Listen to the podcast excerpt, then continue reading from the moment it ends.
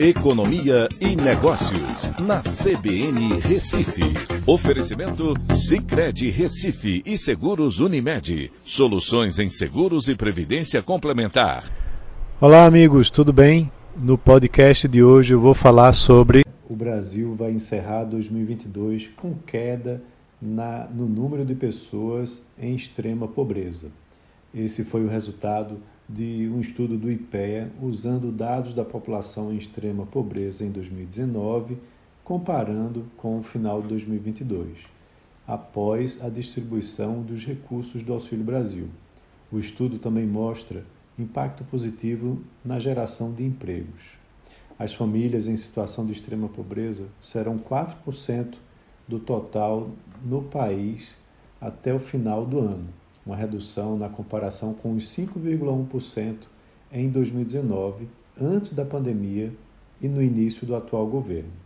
Com o auxílio emergencial em 2022, esse número também é, caiu para 4,2% e voltou a aumentar em 2021 para 6%.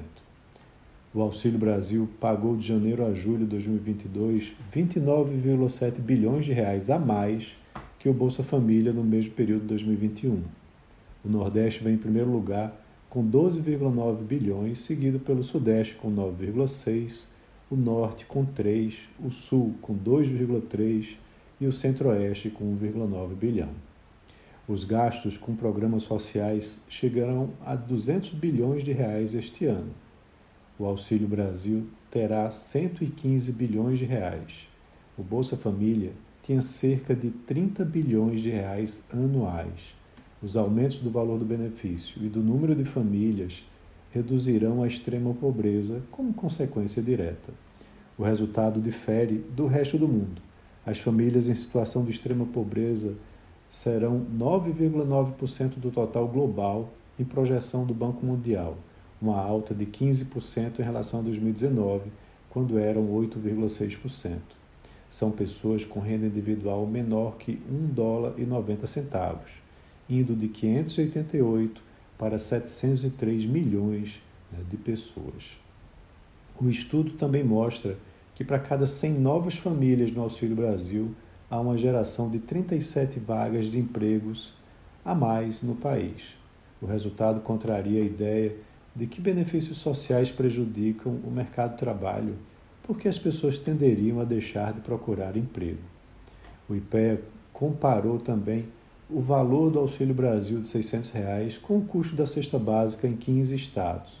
O valor seria suficiente para pagar 77% da cesta básica em São Paulo, no piso, né, ou seja, no seu menor valor, e 109% em Sergipe, no topo.